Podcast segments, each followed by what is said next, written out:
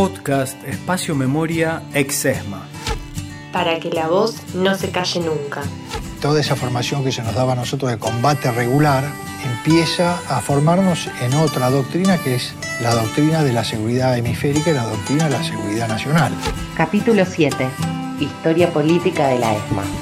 Era muy fácil, yo me pude haber ido, pero no, nosotros teníamos la obligación moral como militares, herederos de ese ejército de San Martín, de, Brown, de dar la pelea para transformar las Fuerzas Armadas y ponerla al servicio del pueblo y de un proyecto nacional. Para que la voz no se calle nunca.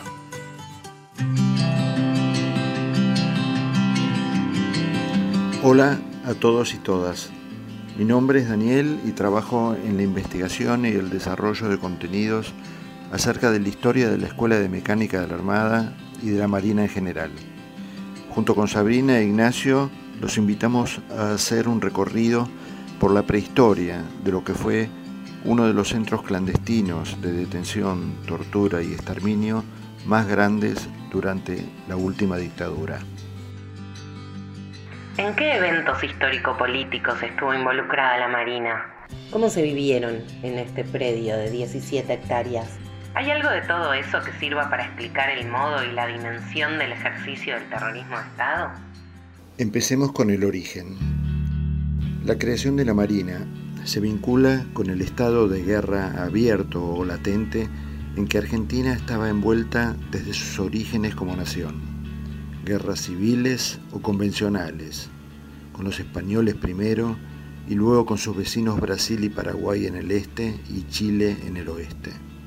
Época esta en que se discutía el control y la protección de las vías navegables, se dirimían las fronteras del país y se ponía en juego la fuerza militar para imponerlas. En este contexto, el poder naval se fue evidenciando crucial y es así que la adquisición de naves de guerra para conformar una escuadra trajo aparejada la necesidad de personal idóneo para pilotearlas. Se crea así la Escuela Naval para la formación de oficiales, el Arsenal de Artillería Zárate y un poco más tarde la Escuela de Aprendices Mecánicos, la futura ESMA, para formar en los oficios requeridos para operar las naves y mantenerlas. En la Plaza de Armas Almirante Brown de la Escuela Mecánica de la Armada, los conscriptos y personal de la Marina de Guerra juran la enseña patria y desfilan en una marcial ratificación del juramento que se acaba de prestar. Desde el Tigre, junto al río Luján, pasando por la dársena norte del puerto de Buenos Aires, la ESMA se instalará durante 76 años en el barrio de Núñez, hasta su traslado a Puerto Belgrano. Inició en 1928 con 400 alumnos, 13 edificios y 9 hectáreas. En 1977, durante la última dictadura, funcionando ya como centro clandestino de detención, albergaba más de 5.000 personas y tenía 17 hectáreas y 33 edificios. La figura del soldado tenía todavía un halo de prestigio, romanticismo, de pureza. Las Fuerzas Armadas en la historia de nuestro país durante mucho tiempo tenían un cierto prestigio como estamento social. Escuchamos a Guillermo Levi, sociólogo, y a Juan Manuel de Sazouza, aspirante ESMA del 64 al 68.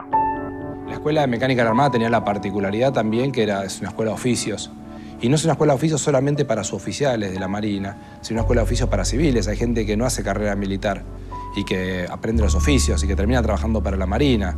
No solamente aprendías un oficio, sino que te garantizaban un trabajo, una continuidad del trabajo cuando terminabas. Ahí iban chicos de todas las provincias del país a estudiar sobre todo sectores realmente de clase media baja o clase baja.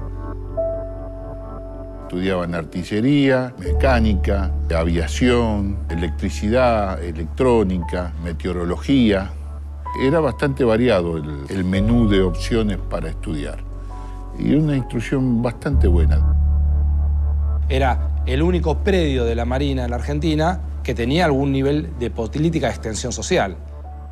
Y creo que la Escuela de Mecánica de la Armada hasta el año 76 tuvo esa, claramente tuvo esa, esa imagen, digamos, frente a la sociedad, digamos, ¿no? Toda esta, esta imagen empezó a, a resquebrajarse. De esta forma, la ESMA, ubicada en la capital federal, asiento del poder político y administrativo de la nación, con una importante dotación militar de rápida movilización, amplias instalaciones y coexistente en el predio con la Escuela de Guerra Naval, pasó a ser una de las principales bases de la Marina en el territorio nacional. Este poder, como veremos, se hizo jugar en varias ocasiones de crisis políticas del país, tanto para contenerlas como para provocarlas. Cronología política. La escuela, inserta en el sistema educativo de la Marina de Guerra, y esta con su idiosincrasia, inserta en las Fuerzas Armadas de la Nación, no escapó a las vicisitudes de la vida política del país y al papel que el poder militar en su conjunto cumplió como herramienta de orden y disciplinamiento social, a través de los golpes de Estado o la imposición a los gobiernos civiles de políticas afines a la ideología militar con la amenaza de la fuerza. De la particular idiosincrasia de la Marina de Guerra da cuenta Martín Gras. Martín es abogado, docente universitario, sobreviviente de la ESMA y creyente de las causas que investigan los crímenes allí cometidos. Podemos pensar que existió en un momento dado un antiperonismo simbólico como construcción identitaria de la Armada Argentina. Quizás sea una expresión exagerada, quizás no, pero si uno trata de determinar el rol político de la Armada Argentina desde sus comienzos oficiales a finales de la década de 1870 hasta el retorno de la democracia, es claro que hay una identificación absoluta, yo casi diría exagerada, con el partido de orden con el pensamiento más eh, depurado del poder real, del poder fáctico de Argentina. Y eso es así desde la creación de la Armada hasta el peronismo y va a seguir siendo así durante todo el peronismo y el posperonismo y fundamentalmente durante los gobiernos militares, en particular el autodenominado proceso de reorganización nacional. Esta preparación para actuar en el frente interno se manifestó en la Escuela de Mecánica a través de una instrucción y un equipamiento militar específico en caso de producirse una alteración del orden público, AOP en la sigla reglamentaria. Así, se constituía una formación especial que incluía instrucciones para la tropa en, contacto con civiles, uso de armas portátiles y otras indicaciones, lista para cuartelarse y en su caso intervenir tanto en la represión como en la custodia de objetivos, llámese altos cargos, edificios o servicios públicos. Esta formación especializada se acentuó en las décadas del 60 y 70 a medida que, bajo la doctrina de seguridad nacional, el enemigo pasó a estar no ya fuera de la frontera, sino dentro, disperso en el pueblo mismo. De tal manera que en el paroxismo del terrorismo de Estado del 76, las Fuerzas Armadas habrían de reprimir, vigilar, espiar, encarcelar, secuestrar, torturar, ejecutar y finalmente hacer desaparecer a los propios connacionales. Para que la voz no se calle nunca. A continuación, vamos a reseñar los antecedentes más destacados de la ESMA en sus cruces con la política nacional. 1943. El combate de la ESMA. Durante las operaciones del golpe militar de 1943 para derrocar al presidente Castillo, que venía a dar fin a la década infame, hubo un cruento combate frente a la ESMA. Lo entablaron las tropas que encabezaba el general Ábalos, que venía desde Campo de Mayo, y los marinos que no se acoplaban al golpe. Al pasar el ejército frente a la ESMA y luego de un altercado verbal entre Anadón, director de la escuela, y Ábalos del ejército, Anadón preventivamente ordenó disparar sobre la columna en movimiento sin previo aviso. Se produjo un sangriento combate que dejó 15 muertos y 38 heridos en el ejército contra cuatro fallecidos de los marinos. También murieron 11 civiles que pasaban en un transporte público. El personal del ejército pertenecía a la Escuela de Suboficiales Sargento Cabral, la Escuela Antiaérea y la Escuela de Artillería de Campo de Mayo. Relata el historiador Ruiz Moreno en su libro La Marina Revolucionaria. Tras los ventanales estaban apostados hombres armados en el primer piso, aunque no muchos. Su director contaba con 150 aprendices con escasa práctica de tiro y seis suboficiales que manejaban ametralladoras con la colaboración de civiles que allí prestaban servicios, choferes, cocineros, cantineros, peluqueros, etc. Otros 150 marineros fueron ocultados en el terreno fangoso posterior, entre juncos, pues no sabían usar el fusil Mauser. Retirado Ábalos con su séquito, el director de la ESMA se trasladó al primer piso donde estaban apostados sus hombres y les ordenó romper los vidrios y comenzar el combate. Consideraba que ante la desproporción del armamento, fusiles contra cañones, debía tomar la iniciativa para lograr mayor ventaja, puesto que, asentó en su informe, ya la agresión estaba en marcha. El tiroteo entre ejército y marina duró más de media hora, mas una bandera blanca izada en la contigua escuela de la guerra naval lo hizo cesar a 40 minutos de iniciado. Este suceso fue recordado durante largos años vía conmemoraciones por los caídos, placas recordatorias en los regimientos, encuentros de camaradería reparatorios entre marinos y ejército, y tuvo una proyección inesperada en los sucesos del 17 de octubre de 1945, efeméride simbólica del nacimiento del movimiento peronista. El golpe fue exitoso y bajo el gobierno del general Farrell, Perón fue viceministro de Guerra y secretario de Trabajo y Previsión. Su intensa relación con los sindicatos y su actividad política generaron una creciente resistencia en sectores militares y pidieron su renuncia. Fue apresado y enviado a la prisión naval de la isla Martín García. Los sindicatos llamaron a la movilización en su apoyo y se produjo el 17 de octubre una enorme concentración de trabajadores en la Plaza de Mayo.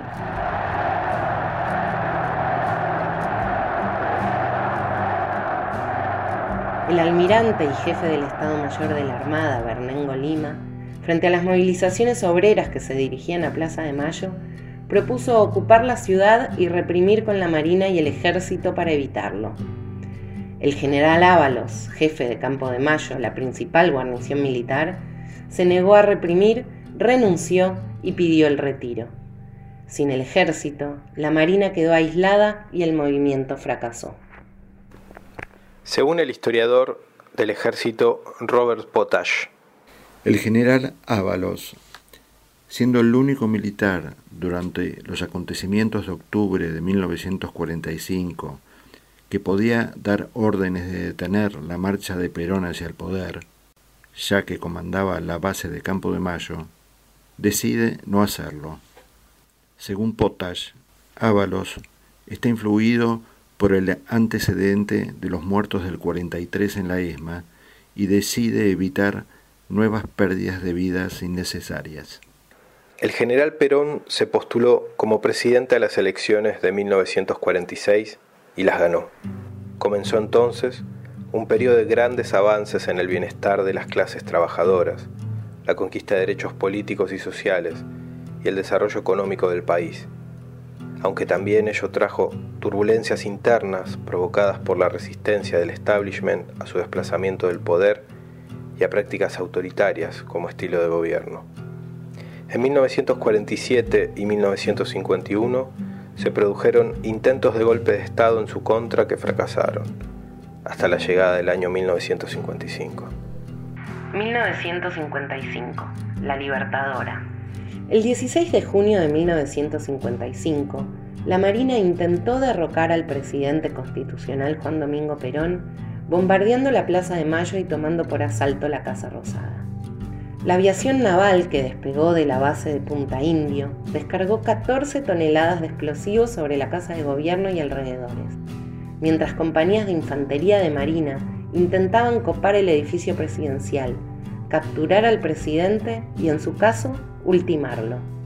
Estas compañías de infantería de Marina tuvieron su asiento en la ESMA años antes, constituyendo el tristemente célebre Batallón de Infantería de Marina número 4, que en 1972 reaparecería en la base aeronaval Almirante Sar, donde se ejecutaría la masacre de Trelew. El día del levantamiento, la ESMA estaba comprometida con el golpe y preparada para actuar. Sin embargo, la acción conjunta de su director, el capitán de navío Adolfo Cordeu, que, habiéndose juramentado respetar la Constitución, se negaba a movilizar las tropas hacia Plaza de Mayo, y la del general Fatigati, jefe del primer cuerpo de ejército, que ayudó a neutralizar el levantamiento, evitaron la participación de la escuela. Esta conducta le valió al director de la ESMA posteriormente el repudio y difamación de sus camaradas y su pase a retiro. Si bien esta conspiración fracasó en junio, tres meses más tarde, en septiembre, saldría victoriosa. La ESMA esta vez sí participó del golpe, estando su batallón de alumnos ocasionalmente en la base naval de Puerto Belgrano. Así lo refleja la memoria anual ESMA de 1955. Memoria anual 1955.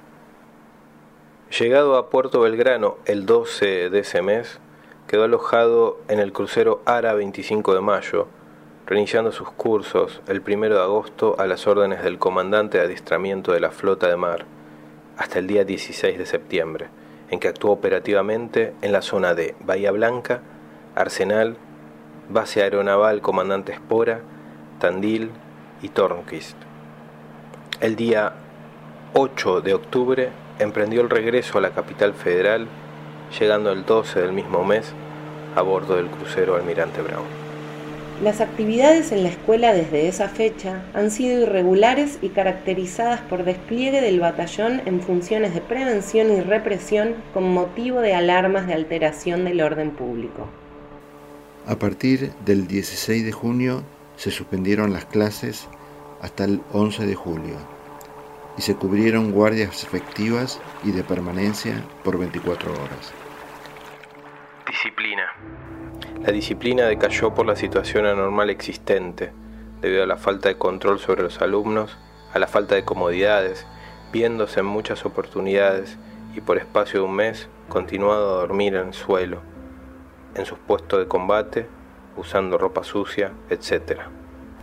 El golpe del 55 dio inicio a un periodo de inestabilidad institucional crónica y creciente violencia política estatal, con su contracara en la resistencia popular que culminó 20 años más tarde con el golpe de Estado de 1976 y la implementación de un terrorismo de Estado. Fue en ese momento que la Marina, brazo ejecutor privilegiado del derrocamiento de Perón, se ganó el mote de gorila y así pasó a ser su marca registrada y por extensión la de todo antiperonismo. 1962-1963. Azules y colorados.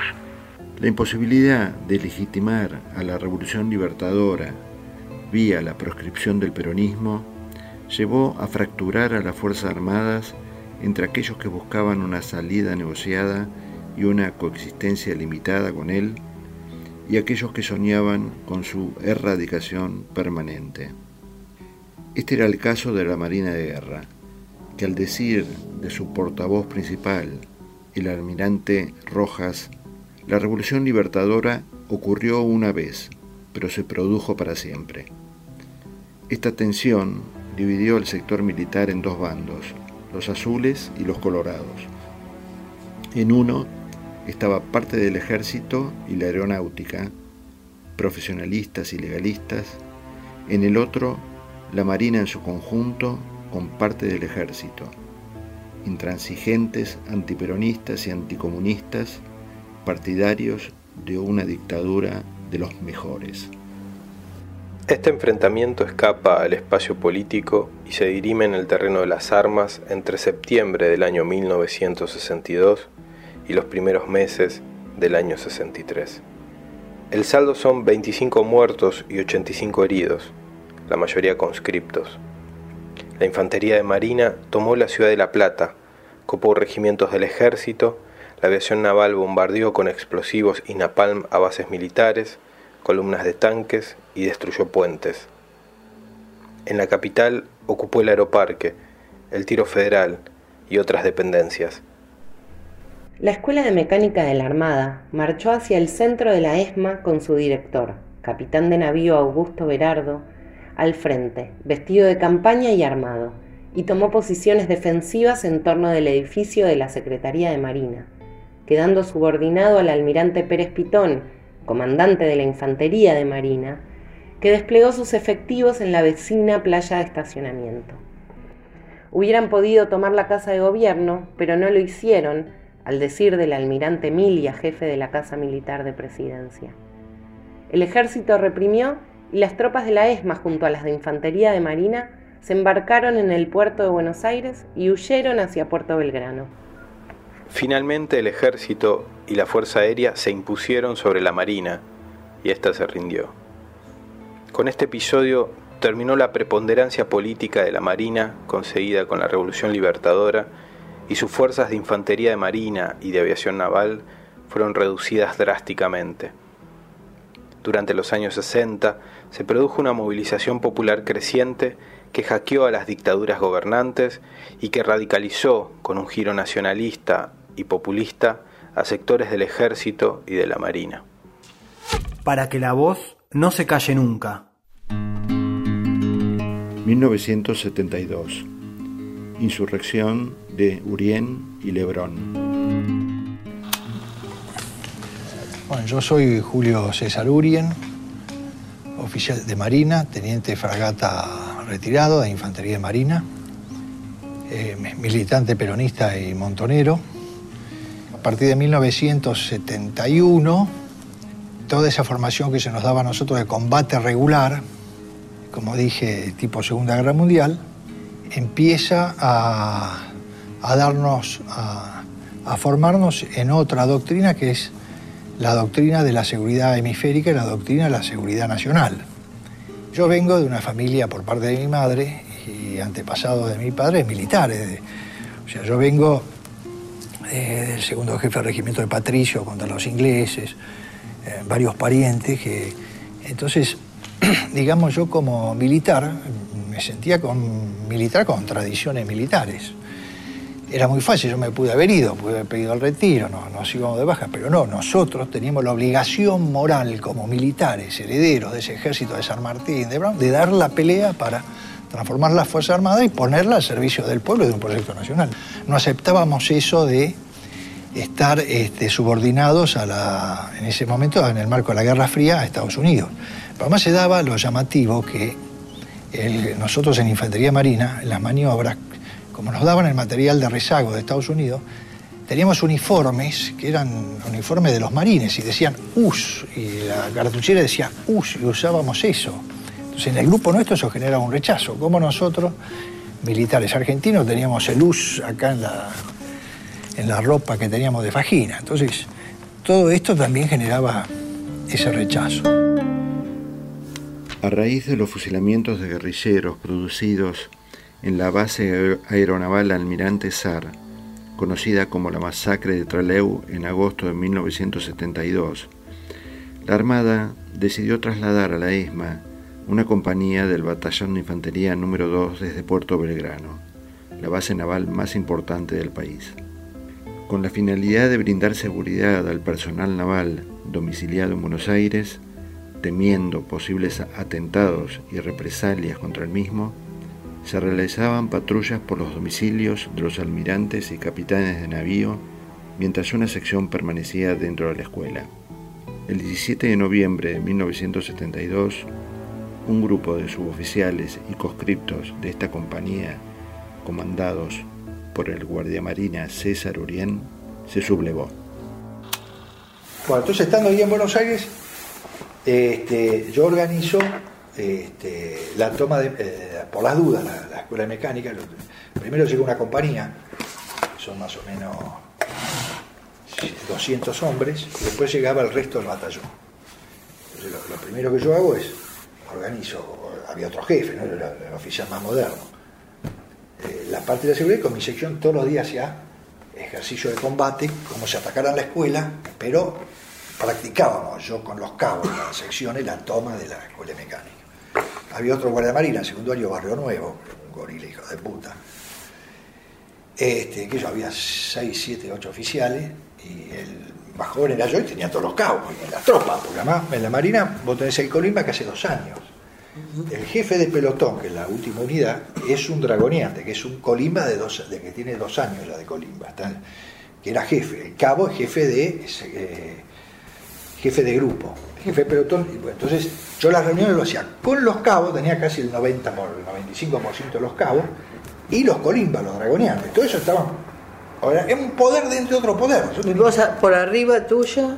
No, después yo tenía los otros jefes de sección, que era Guardia Marina, que no estaba ninguno de estos que estaba acá, y después tenía el jefe de compañía, y después todas las autoridades de la ESMA. Pero yo ya tenía toda esa unidad de combate me respondía a mí, los cabos eran los que manejaban los, grupos y, los, y todos los pelotones. Me acuerdo que vino Cámpora a hacer un acto, acá al lado está el club municipal. Sí. de Ragio y del otro lado. Bueno, del otro lado, entonces nos apostamos todos abajo los árboles, porque además de las casillas hicimos pozo de zorro nosotros. ¿Qué es un pozo de zorro? Pozo de zorro es un pozo en el terreno donde teníamos tiradores, o sea, además de las garitas teníamos tiradores. Entonces, eh, el miedo que había, que nos, comenta el director, es que después del acto se viniera la gente y quisiera entrar a la escuela. Entonces la orden era el fuego contra los negros, esa era la orden. nosotros, frente a eso, yo tenía organizado que reducíamos a todos los oficiales antes que dieran la orden. Y ahí nos sublevábamos. Entonces, en ese marco yo practicamos toda la toma. Entonces, yo lo que quería hacer era que ellos se acostumbraran que todos los días hacíamos ejercicio, porque el día que la tomáramos iba a pasar por un ejercicio y era un ejercicio en serio, que es lo que pasó. Pero la insurrección general estaba parada. Yo, no tenía tanta conexión con los ejércitos y llega el primero de noviembre. Ya estaba que venía Perón. Y nosotros ya empezamos a estar acuartelados. Los del sur no sabían que yo me estaba por sublevar. Yo tenía todo organizado por la duda. Entonces, el primero, yo estaba de guardia acá, va el grueso de los oficiales de la compañía al comando del jefe de la Armada, al sector de inteligencia. Entonces, ahí les informan que nos van a organizar en grupo de tareas.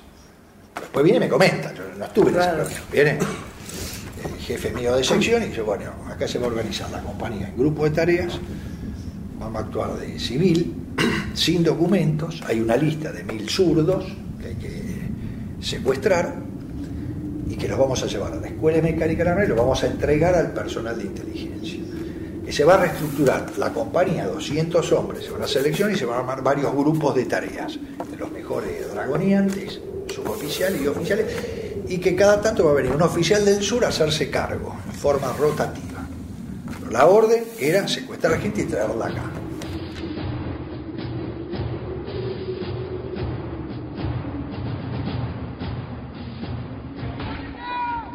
Finalmente, el intento de sublevación fracasa al ser descubierto con anticipación. Pese a eso, un contingente logra salir de la ESMA para unirse a la lucha popular, pero es cercado y reducido en Lomas de Zamora, provincia de Buenos Aires. 1975-1976. Después de la conmoción provocada en el seno de la fuerza por el levantamiento de marinos, la ESMA sufrió una serie de transformaciones directamente relacionadas con ese evento. Entre ellas, se trasladó en 1973 la central de comunicaciones, que antes estaba ubicada en el edificio de la jefatura de guardia, frente a la Avenida del Libertador, hacia el centro del predio. en un sótano del edificio de la cocina-comedor, brindando mayor seguridad a ese vital servicio, copado por los marinos insurrectos durante la rebelión. Luego, en 1974, se instaló definitivamente una compañía de infantería de marina, conformando, junto con la compañía ceremonial ya existente, la estructura defensiva y de seguridad de la Escuela de Mecánica. Hacia finales de 1975, con el perímetro de la escuela fortificado con 15 garitas de vigilancia y un sistema electrónico de detección, y con el plan de capacidades internas de la Armada en marcha, la ESMA se organizó finalmente como grupo de tareas, el tristemente famoso GT 3.3. Como le advirtieran a Urien tres años antes. Y viene, me, saluda, me presenta, da la mano, he venido a conocerlo y a hacerle una pregunta. Ustedes ganaron las elecciones. ¿Piensan hacer la revolución? Entonces yo mm, me quedo antes que conteste, me sorprendió la pregunta, me dice, la Armada no lo va a permitir. Estamos dispuestos a matar un millón de personas. Saluda, le da la mano y se va.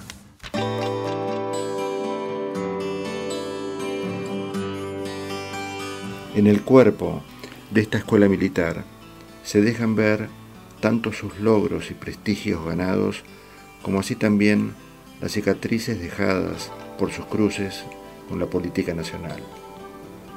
El bajo nivel educativo, la pérdida de horas clase, el quiebre de la disciplina, las bajas continuas, el déficit permanente de personal de conducción y finalmente la nefasta imagen proyectada al conjunto de la sociedad de haber sido un centro clandestino de reclusión, tortura y desaparición.